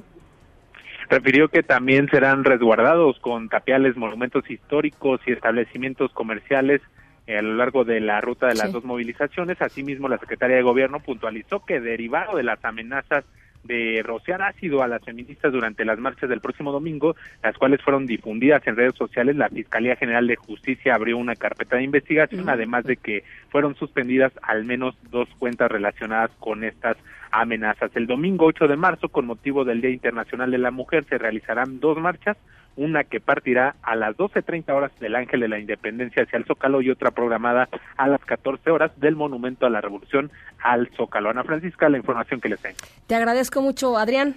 Buena tarde. Muy buena tarde. El comité que evaluará a los aspirantes a consejeros del Instituto Nacional Electoral ya tiene metodología una de las cosas más importantes de las que hemos estado platicando aquí las últimas semanas para elegir a quienes van a llegar finalmente eh, a este proceso de, selección y que van a salir para ocupar estas eh, cuatro vacantes importantísimas en el Consejo General. Angélica Melín, platícanos. Hola, Ana, muy buenas tardes. Con el gusto de saludarte y también de saludar al auditorio. Fue el eh, presidente de la Junta de Coordinación Política en la Cámara de Diputados, Mario Delgado, quien dio a conocer partes, algunos esbozos de la metodología que ha definido este Comité Técnico de Evaluación de los Aspirantes a uno de los cuatro puestos que quedarán vacantes en el INE en el mes de abril. Y bueno, pues eh, detalló cómo se van a eh, ir evaluando a todos estos aspirantes, 390 que se inscribieron en, en días pasados para participar, participar en esta eh, selección de posibles consejeros. El diputado Mario Delgado señaló cuándo y cómo se va a llevar a cabo el examen que van a presentar las personas pues que sean valoradas como eh, que entregaron los eh, documentos completos para poder participar en esta prueba y bueno pues seguir en el camino de selección para los consejeros del INE. Escuchemos parte de lo que dijo el diputado Mario Delgado. Hemos pedido autorización a la mesa directiva para que el examen se aplique en el salón de plenos. O sea, hay 390 aspirantes, ojalá todos tengan derecho a examen. Entonces se va a aplicar a las 11 de la mañana el miércoles 11 en el salón de plenos si no los autoriza la mesa directiva. Lo más seguro es que sí les autoricen el uso del Pleno de San Lázaro para que estos 390 aspirantes y quienes eh, terminen de entregar los documentos eh, completos eh, para participar en este proceso, bueno, pues estén listos para el próximo miércoles. Indicó el diputado Delgado Carrillo que los integrantes del Comité Técnico de Evaluación han determinado que de todas las personas que hagan el examen se van a escoger a la mitad de los que hayan sacado la mejor calificación, que hayan tenido las mejores respuestas en este examen que durará unas tres horas, calculan los legisladores, y solo la mitad de esos aspirantes van a pasar a la siguiente fase, que será la de entrevistas. Eh, eh, los eh, aspirantes que se van a entrevistar eh, por parte de los integrantes del comité técnico van a ser 60 personas que pues ya pasarán la entrevista personal para ver cuáles son los que tienen los mejores perfiles y quienes van a pasar a las finales de esta selección de consejeros del INE. Ana, cuando se había, antes se había eh, eh comprometido el comité técnico de evaluación de aspirantes al INE que todo el proceso sería público y transparente y pues no, no será así. Las entrevistas a los eh, aspirantes a consejeros del INE se van a llevar a cabo en privado, se van a grabar, no se van a difundir hasta que el comité técnico lo decida. Así, bueno, pues eh, se elaborará eh, y se irán elaborando estas listas de finalistas y pues se irán aplicando filtros para que se elija a los mejores y los perfiles más preparados de acuerdo al criterio de los integrantes del comité técnico de evaluación, pues para ocupar estas cuatro vacantes que quedarán en el INE. Ana es parte del reporte. Te agradezco mucho, Angélica. Hasta luego. Estamos pendientes, gracias. La Unidad de Inteligencia Financiera de la Secretaría de Hacienda bloqueó las cuentas al exdiputado del PRI, Juan Antonio Vera Carrizal, el eh, presunto autor intelectual del ataque con ácido contra la saxofonista Marielena Ríos. Esta es la voz de Santiago Nieto, titular de la unidad. El día de hoy se ha dictado un acuerdo para él eh, incorporar al señor Vera Carrizal a la lista de personas bloqueadas, lo cual tendrá como eh, consecuencia efectiva a partir de su eh, diseminación por parte de la Comisión Nacional Bancaria y de Valores, a partir de la solicitud de la Unidad de Inteligencia Financiera, del congelamiento de sus cuentas en el sistema financiero. Tras la muerte de un tercer paciente por el suministro de un medicamento contaminado, eh, heparina sódica, en el Hospital de Petróleos Mexicanos en Villahermosa, Tabasco, el laboratorio PISA Farmacéutica se deslindó del producto que se utilizó en este hospital. Dijo que después de una investigación técnica, visual, técnica, de, que se hizo en el hospital, detectaron irregularidades en el empaque y la adulteración en los frascos que se le suministraron eh, de, los, frascos de lote que tiene el hospital ahí de, de la heparina. Aquí en directo el infectólogo Alejandro Macías habló sobre esto.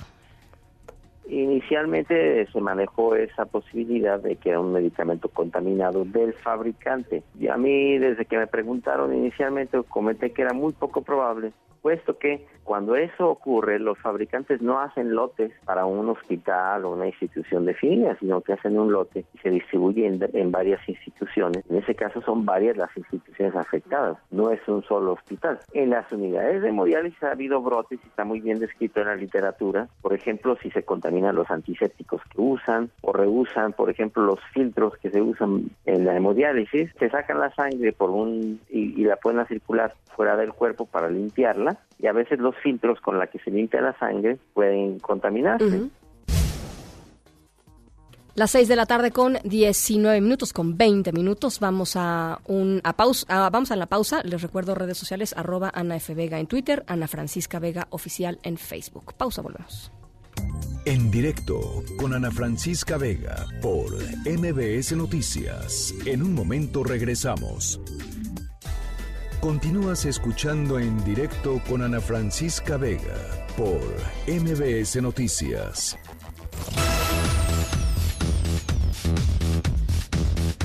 Italia es ya el segundo país con más número de eh, personas fallecidas, por supuesto, después de, China por el COVID-19, eh, prácticamente 200 personas muertas y 4.600 eh, personas infectadas. esto, además, la gran, una, una, buena parte del norte de Italia, pues está en en eh, una especie de resguardo con una cantidad de políticas que se están implementando al paso de los días, por ejemplo, cierre de escuelas, eh, cancelación de partidos de fútbol de, la liga de la liga italiana, en fin, una serie de medidas para tratar de contener la expansión de este eh, COVID-19. Y en la línea telefónica está y yo le agradezco muchísimo que nos ah, podamos comunicar hasta Italia. Cintia Rodríguez, periodista, autora del libro Contacto en Italia. Y Cintia, tú estás en Milán, platícanos cómo están las cosas por allá. Hola, buenas noches, eh, Ana Francisca. ¿Cómo están? Un, gusto saludar a, ti y a todo tu auditorio. Pues sí, este, esto ha, sido algo que nos ha sorprendido a todos porque en, en poco tiempo relativamente los contagios se han multiplicado. Hoy, como estabas diciendo, ya vamos en 4.636 personas contagiadas y 197 muertos. Aunque también ya se empieza a informar desde hace unos, días el número de, gente que se ha ido recuperando, ¿no? Que, ahorita ya son 523 eh, personas que se han curado y esto pues es muy importante porque obviamente eh, da una esperanza y, y sí es, es una señal pues de que de coronavirus no no se muere. Incluso aquí las autoridades han sido muy muy insistentes al señalar que no es que se muera de, de coronavirus, sino con el coronavirus, porque pues en los estudios que se han hecho, o sea, el, promedio de gente que, se ha muerto, pues tiene un promedio de edad de 81 años, o sea, quiere decir pues que es la gente ya muy anciana, con su salud muy comprometida. Entonces, es por eso que una de las medidas que han, que han dado a conocer las autoridades es que sean los ancianos los que más se tengan que resguardar.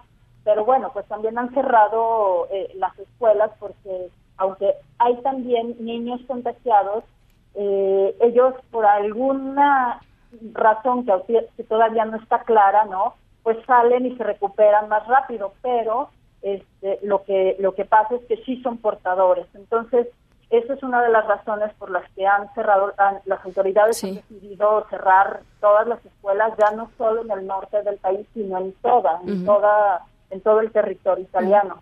Y pues ahorita lo que lo que se necesitan pues, son médicos, porque porque ya muchos ya también se fueron en a cuarentena, no, obviamente quedaron contagiados las enfermeras, etcétera Incluso en estos días que, que, ya todo el mundo en, los diferentes niveles escolares están viendo cómo se organizan para, obviamente, que esto no afecte de más, eh, son los estudiantes de medicina y de enfermería los que ya les, los están apoyando para que se gradúen, los que ya se iban a graduar, pues que ya se gradúen porque porque ahorita el gobierno acaba de informar que va a contratar a 20 mil médicos y enfermeras y, trabajadores sanitarios para que ya se integren de lleno a las filas. A ver, eh, eh Cintia, perdón, no, ¿cómo, cómo, eh, cómo pasamos de, de, poquitos casos que reportamos hace unas semanas a esto? ¿Qué sucedió? Pues mira, lo que, lo que pasa es que a principios de enero, más o menos a mediados de enero, eh, el, coronavirus no había llegado a Italia hasta mediados de enero que, fue por eh, unos ciudadanos turistas chinos una pareja eh, que llegó a, Roma y después se empezaron a sentir mal y pues resultaba que tenía coronavirus. Y después otro investigador italiano que llegaba de China también este, llegó con los síntomas y lo hospitalizaron los hospitalizaron a los tres y hasta ahí había estado, o sea, no pasaba de eso, ¿no? De, tres casos y no pasaba. Sí. Pero después, el, hace 15 días, el viernes de hace 15 días, que era el 21 de febrero, se da un caso en, en el norte de Italia, en una localidad que se llama Codogno, que está a una hora de Milán, eh, y a partir de ahí se da a conocer y, y empieza, o sea, como, como se, se supo también que era, que, que no había... Eh, tenido los síntomas o sea, así tan rápido, tan fuertes, pues él seguía haciendo su vida normal, ¿no? Este, incluso iba a la alberca, etcétera. Eh, llegó al hospital ya muy enfermo y ahí fue donde se desató todo, ¿no? Incluso fue cuando al día siguiente las autoridades decidieron eh, cercar esa zona que, incluye a 10 poblados del norte de Italia, y que, donde viven un poco más de 50 mil personas. a partir de ese momento las autoridades dijeron, no, o sea, acerquemos esta zona y ya no ya no dejemos salir. Entonces, Oye, y, literalmente cuando tú dices cercar, para toda la gente que nos está escuchando, eh, literalmente estaban eh, apostados en las afueras de los pueblos este, militares. Sí, exacto, entre militares y carabineros. Y, carabineros que, deja, que no dejaban salir a la gente ni entrar a nadie, ¿no? Eh, y así sigue, ¿eh? Así sigue. Eso esa es la, la, la, zona roja italiana que, que está en cuarentena, por así decirlo.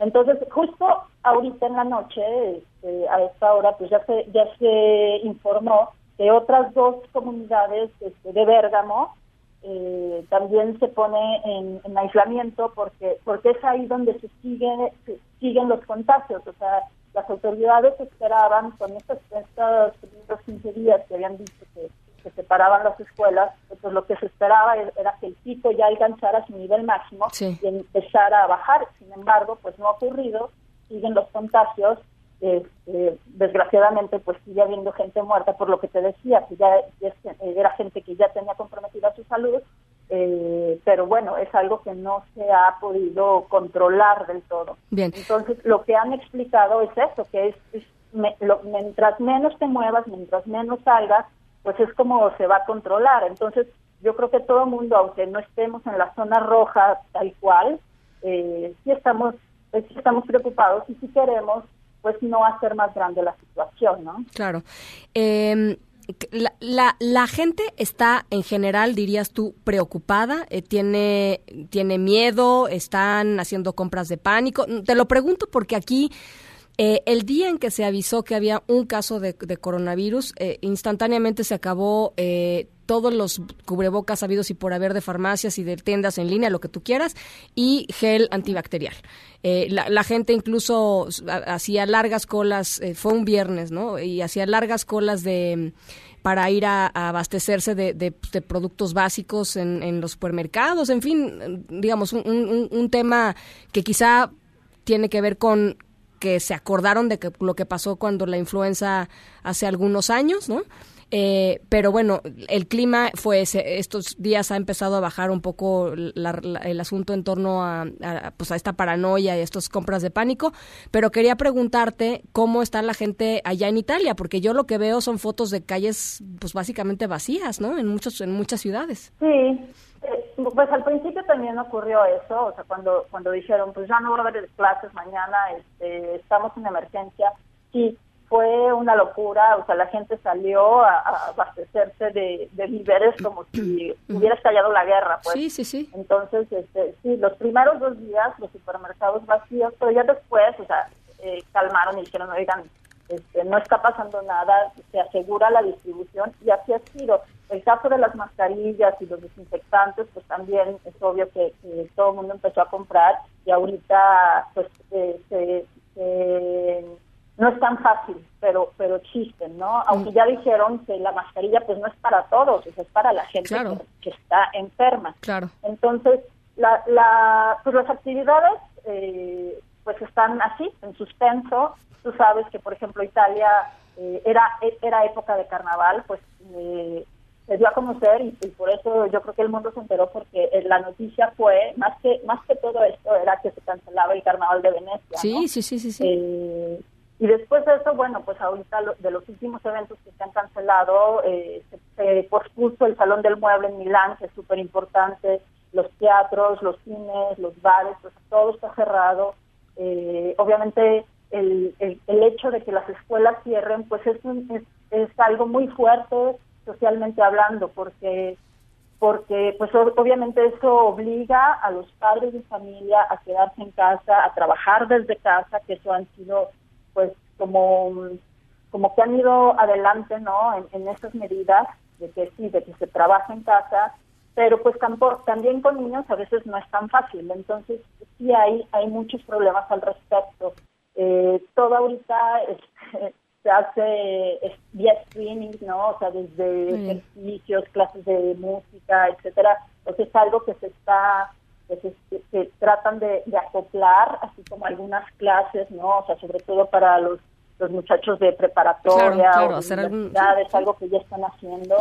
Eh, pero sí, o sea, yo creo que la gente sí ha sido muy prudente, eso sí lo tenemos que decir, porque porque en efecto sí se ve ese, esa caída de actividad eh, en, en gran parte de las ciudades, sobre todo del sur, y obviamente es algo que ha hecho quejarse pues a los comerciantes, a la gente del turismo, porque en estos días pues el, turismo ya se cayó eh, en 30 millones de visitantes, pues es muy fuerte para, pues para Italia. Pues bueno, Cintia, pues eh, em, em, me, me, me, encantó el recuento que hiciste em, y, y, eh, y, esta, esta conversación. Te agradezco muchísimo, este, porque allá qué hora es, allá qué hora es, Cintia. Es la una y media de la mañana. te lo agradezco de verdad, eh, en serio, muchísimo, Cintia. Eh, te mando un abrazo y ojalá podamos eh, platicar pues un poquito más adelante. Claro que sí, Ana Francisca, tus órdenes. Cintia Rodríguez, periodista, autora del libro Contacto en Italia, una investigación sobre la relación entre pues, la mafia italiana y los Zetas. Cintia, que está allá en Milán. Gracias y buenos días para allá. Buenas noches acá en directo.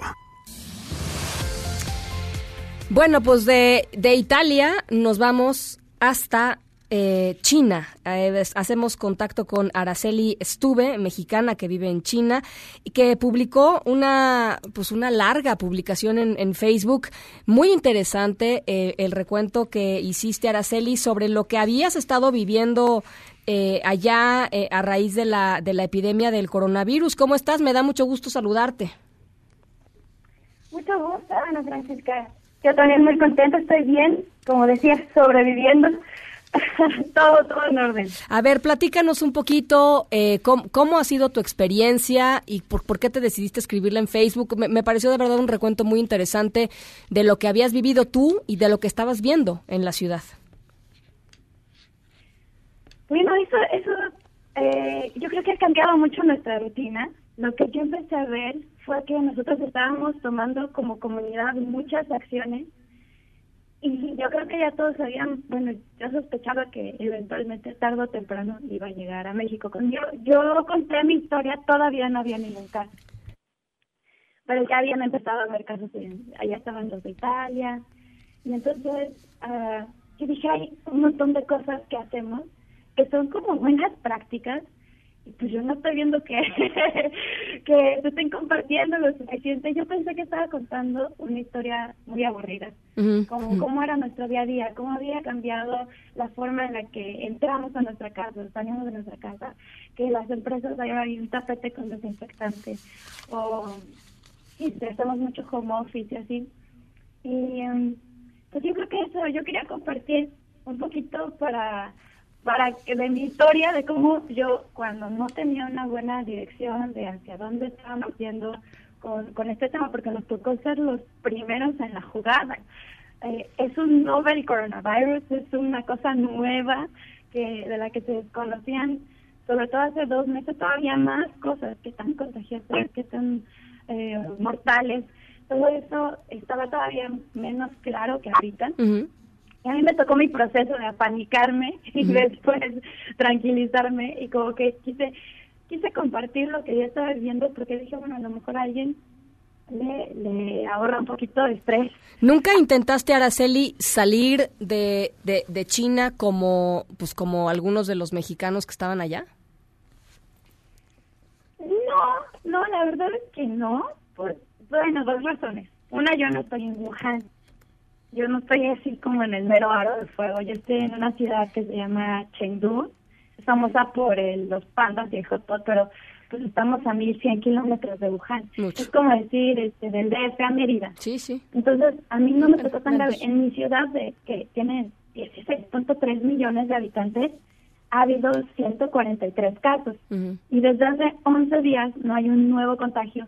Porque, y eso es algo bien interesante, la, la persona que está encargada de la provincia de Sichuan antes era el encargado de la planeación de salud. Entonces él desde muy temprano tenía como muy claro qué era lo que tenía que hacer, una coordinación espectacular. Y la verdad es que el, el manejo preventivo fue excepcional y eso me hizo sentir muy segura. eh, ¿Cómo cambió cómo cambió tu vida eh, y cómo cambió las cosas cotidianas? Hazte cuenta, no, ahorita nos decías, este, pues tuvimos que aprender hasta cómo entrar y salir de los lugares, hasta por supuesto cómo saludarte y cómo no saludarte, pero ¿qué otras cosas más cambiaron? a partir de que esto se convirtió pues en lo que es, ¿no? En este en esta en esta epidemia importante. Pues mira, a nivel esto ha sido un esfuerzo comunitario, así como un esfuerzo global. Te lo puedo empezar como de lo de lo grande a lo chiquito, digamos, que empezó a hacer el gobierno. El gobierno, eh, para empezar, dio comunicación muy clara. Yo estaba con mi familia, todavía estábamos en, el periodo de vacaciones del Año Nuevo Chino, que es como, hace falta su Navidad y Semana Sí, sí, sí, es lo más importante del año, ¿no? Importante del año, si todo el mundo regresa a sus casas a estar con sus familias. O sea, todos hacen un esfuerzo para que esta fecha sea familiar. Y eso, eso fue entre una bendición y una maldición. Bendición, pues porque la gente de por sí ya estaba como hecha la idea de no no trabajar este periodo aquí. Si te, si te vas de vacaciones, nadie te molesta. Si estás en Año Nuevo Chino, no, no, no te llaman ni te piden pendientes porque todos descansan. Eso significa que si hay órdenes pendientes, pues tampoco las despachan, pero ya los tenían este maestro que está relajado y habían hecho como la producción adelantada, todo para irse de vacaciones. Entonces fue bueno porque cuando se tuvieran que tomar medidas, ah, pues la gente estaba como en un mood más relajado, como más familiar, digamos. Pero fue eh, malo porque todo el mundo, eh, muchos, muchas personas trabajan en una ciudad, pero son de otra ciudad. En. Sí, es, es un, es un, es un momento en donde viajan eh, millones de personas eh, cruzan China de un lado al otro, ¿no? Es, es un, Exactamente, y eso en medio de una enfermedad pues hipercontagiosa, pues esto te está deletrando ah, peligros, ¿no?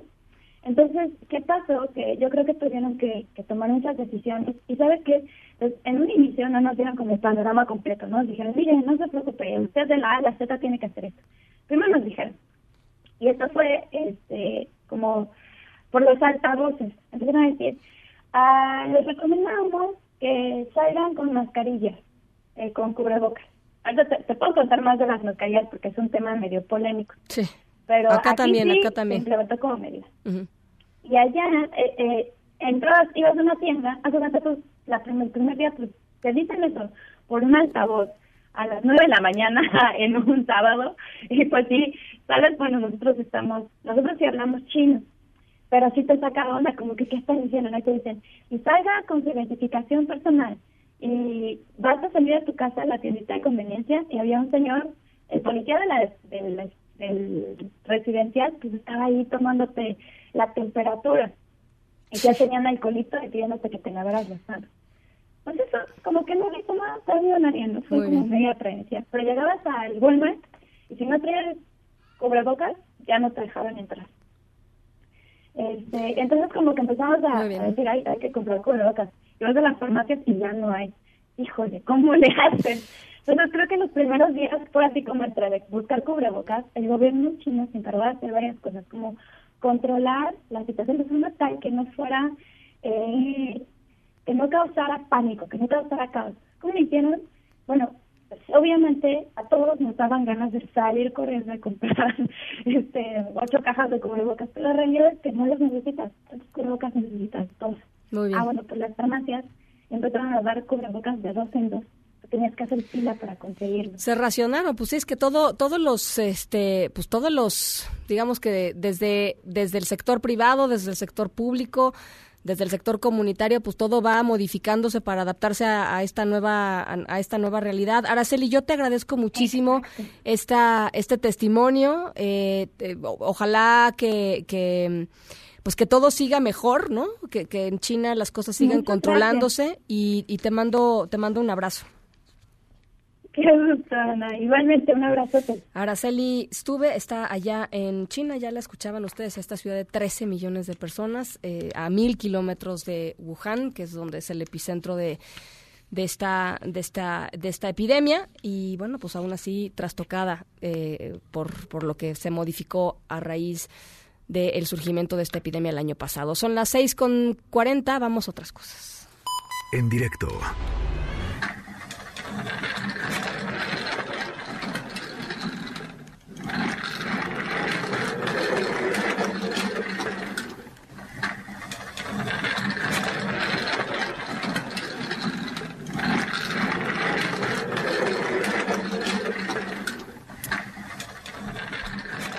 Estamos escuchando eh, una silla de ruedas porque nuestra historia sonora de hoy tiene que ver con fidelidad, con un amigo, con un perro.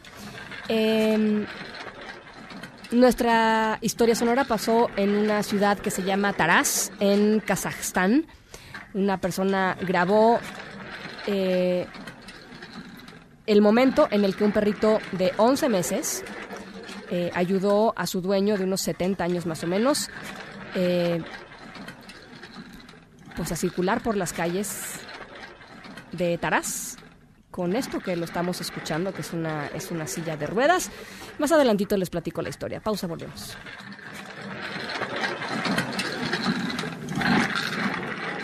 En un momento continuamos en directo con Ana Francisca Vega. Continúas escuchando en directo con Ana Francisca Vega por MBS Noticias.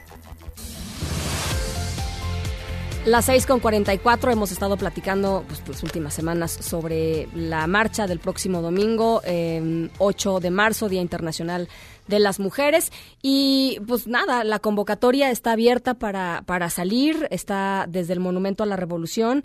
Y hacemos contacto con Renata Villarreal, vocera de Marea Verde México, una de las organizaciones feministas que está, por supuesto, acompañando eh, eh, esta marcha. Renata, ¿cómo estás? Me da mucho gusto saludarte.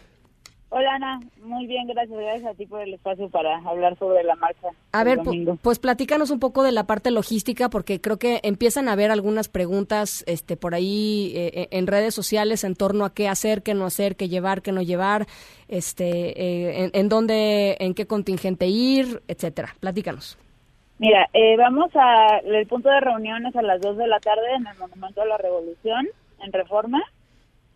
De ahí vamos a salir dos y cuarto, dos y media, en camino hacia el Zócalo y vamos a pararnos en la antimonumenta a pues decir consignas, a veces es un minuto de silencio, a veces cantamos un rato, tal vez eh, a veces las mamás de víctimas de feminicidio hablan ahí un poco, entonces hacemos como una ligera pausa ahí y continuamos eh, caminando hacia el Zócalo. El orden de los contingentes es el mismo de siempre, eh, los familiares de víctimas van hacia adelante, luego están los contingentes de mujeres.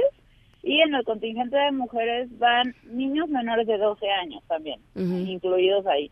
Mayores de 12 años ya tendrían que ir en el contingente mixto, que es el de hasta atrás, donde pueden ir hombres y mujeres. ¿Qué llevar a la marcha y qué no llevar a la marcha? Pues mira, nosotros siempre pedimos que no lleven cosas que puedan ser utilizadas como proyectiles, eh, nada que pueda lastimar a otra persona. Claro eh, obviamente ropa cómoda, tenis, es una buena caminata y a las 2 de la tarde yo creo que va a haber un buen calorcito a esa Sí, hora, entonces pues eh, irse con ropa cómoda, pues siempre van no las pancartas, esa es la primer la primera vez que se unen muchas instituciones y muchas escuelas, las Sí. muchas escuelas primarias, secundarias, universidades. Sí, Qué, po- Eh, qué es bueno, la ¿no? primera vez que, que se llega tanto a, a esa gente, entonces vamos a procurar ir como lo más seguros posibles, lo más tranquilos todos. Ujú. Eh, yo, yo creo que ese es uno de los, de los temas que más me ha saltado en redes sociales. eh, gente preguntando, oye, pues es que quiero ir, pero no sé si es seguro ir con mis hijos, o, eh, ¿no? Eh, ¿Y, y qué, qué dirías ahí, eh, Renata? Pues mira, yo creo que para la gente que entiendo que hay un poco de miedo, la gente que nunca ha ido a una marcha, porque se quedan en casa y nada más ven los destrozos, ¿no? Que es casi lo que sacan los medios de comunicación. Pero en sí, eh, las marchas son súper seguras, o sea, van a vivir la experiencia y nos encantaría que los que nos están escuchando y tienen miedo de ir nos platiquen su experiencia después de la marcha y nos etiqueten Marea Verde México en Twitter para para también creo que es interesante no leer el antes y el después. Em, por esto se hace en la división de contingentes Claro. no Eh, la verdad el nos cuidamos entre nosotras es algo real. No se siente ni un gramo de miedo ni un gramo de nada. Eh, a la hora de la marcha todo lo contrario es un eh, un ir y venir de emociones de todo tipo, pero miedo, inseguridad, para nada. Cero hay inseguridad, es un ambiente súper seguro y pues ahí todas somos amigas, es algo que no se va a sentir en ningún otro lado, es algo súper especial. Pues nos vemos el domingo 8 de marzo. Eh, te agradezco mucho, Renata. Gracias a ti. Las pueden seguir en arroba marea verde mex en Twitter. Ahí están posteando continuamente pues, eh, información que tiene que ver con, con- con esta manifestación y con el paro del el 9. Vamos a la pausa, 6 con 48. En un momento continuamos en directo con Ana Francisca Vega. Continúas escuchando en directo con Ana Francisca Vega por MBS Noticias.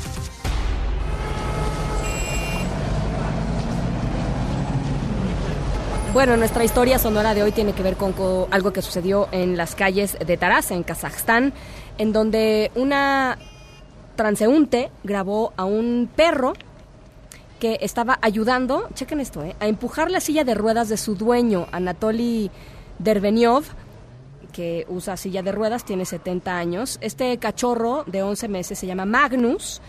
eh, y en el video, que ahorita les compartimos, por supuesto, a través de nuestras redes sociales, se puede ver que Magnus va caminando pues, un poco como debajo de la silla de ruedas y parece estarla empujando con, con su cabeza, porque em, eh, pues Derbenev también utiliza algunas de sus palancas para, pues, para propulsar la silla, pero es muy tierno porque literalmente pues parece que le está ayudando el perro, ¿no? A, su, a su dueño. Em, la espectadora de todo esto, la que lo grabó, se llama Fidana Dur- Durusova. Eh, lo compartió en internet. Ella dijo que trató de ofrecerle comida o dinero al señor Derbenyov después de que los vio a él y a Magnus en esta, pues en esta muy conmovedora escena. Sin embargo, eh, el señor Derbenyov le dijo que pues él prefería las cosas a su modo, que prefería hacer las cosas solo, con una poquita de ayuda de Magnus, por supuesto, a quien describió además como su única eh, familia. Por cierto, Magnus había sido atropellado por un autobús una vez, pero se recuperó y volvió a ayudar a su dueño a moverse por, por toda la ciudad. Es una historia pues muy linda, muy conmovedora y de eso, ¿no? De los adorables perros que son fieles, fieles, fieles, fieles. En Agenda con Rafael Arce.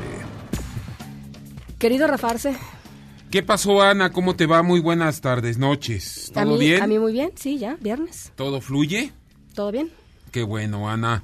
¿Qué tal? Buena tarde, buena noche a todos quienes nos ven y a quienes nos escuchan. Gracias por estar, por estar ahí. Llegamos ya, Ana, llegamos al viernes, afortunadamente. No me pareció tan larga esta semana como otras, fíjate. Fíjate. La verdad. ¿No? ¿Eh? O Bueno, sea, no, no. informativamente eh, cargada, pero no, no, no. Mm, Se, se está yendo el 2020 muy rápido, febrero se fue rapidísimo, marzo se está yendo muy rápido y te digo que ya estamos preparando la cena de Navidad, casi, casi, porque... Ya, a ver, Rafa, Bueno, lo tuyo. Pues vamos, pues es Este, que de tú me veras, haces de veras. plática, Tenemos Ana, pocos y- minutos y te puedes hablar Vaya, de la cena de Navidad. vaya Estamos en marzo. Vaya fin de semana, Ana, el que el que nos espera. Oye, Ana, no hay plazo que no se cumpla, ¿no? Ni, ni fecha que no se llegue. Y quizá para algunos ahí les parezca eh, incómodo lo que va a pasar este fin de semana, pero de qué va a pasar, Bueno. va a pasar. Y bueno, cadena humana, Ana, cadena humana contra la violencia a las mujeres, mañana sábado como un preámbulo a estas actividades, acciones para que cese ya la violencia contra las mujeres, para hacer notar aún más y escuchar aún más, ¿no? O ya las demandas de las mujeres. La marcha del domingo, Ana, por supuesto, estamos al pendiente también. Bueno, esto de la cadena de mujeres no solo es en la Ciudad de México, sino como nos lo comentó Claudia Calvin, será en 31 ciudades de este país. La marcha del domingo, Ana, será alrededor de las 2 de la tarde, partirá del Monumento a la Revolución. Hay que hacer énfasis en esta en esta información. Partirá del Monumento a la Revolución una parada en la Antimonumenta frente al Palacio de Bellas Artes y llegarán al Zócalo capitalino. Y el lunes, Ana, un día, un día sin mujeres. Eh, Por supuesto, estamos al pendiente de todo, de todo lo que suceda. Conferencia sobre COVID-19. Se ha confirmado ya un caso más del Estado de México y también Andrés Manuel López Obrador, presidente de México, ha dicho que en esta conferencia se aprovechará también para hablar sobre los casos de sarampión eh, detectados en la Ciudad de México que habrían salido del reclusorio norte. Entonces, más información nos estarán dando. Y eh, para los futboleros, Ana, y los no perdón, futboleros. a ver qué responde también el gobierno después de lo que eh, Pisa Farmacéutica dijo de las muertes Sí, este, por supuesto. por infección allá por, por la heparina sódica en Tabasco, ¿no? Eh, se- a ver sen- qué contestan. A ver si... Sendo, come- sendo comunicado, ¿no? Entonces, a ver cómo les cae. Y bueno, Pumas contra América, eh, precisamente en el estadio de Ciudad Universitaria, se adelanta este partido, precisamente por la marcha de las mujeres y que Mm. no haya ahí ningún motivo, ¿no? Que enrarezca, ¿no? Mm. Este asunto, que quieran enrarecer. Ana, de esto y demás estamos al pendiente. Nos vemos pronto, Ana. Muchas gracias, Rafa. Las Sí. seis con 56. Nosotros nos vamos a nombre de todos los que hacen posible este espacio informativo. Muchísimas gracias por acompañar nuestro aplauso de fin de semana. Michael nos manda el fi- fin de semana con aplauso. Muy bien. Eh, por acompañarnos toda esta semana. Yo soy Ana Francisca Vega. Se quedan como siempre con Gaby Vargas y después, ya saben, charros contra gangsters. Pasen buen fin de semana y nosotros nos escuchamos el martes, porque el lunes yo paro. MBS Noticias presentó En directo con Ana Francisca Vega. Información para todos. Este podcast lo escuchas en exclusiva por Himalaya. Si aún no lo haces, descarga la app para que no te pierdas ningún capítulo. Himalaya.com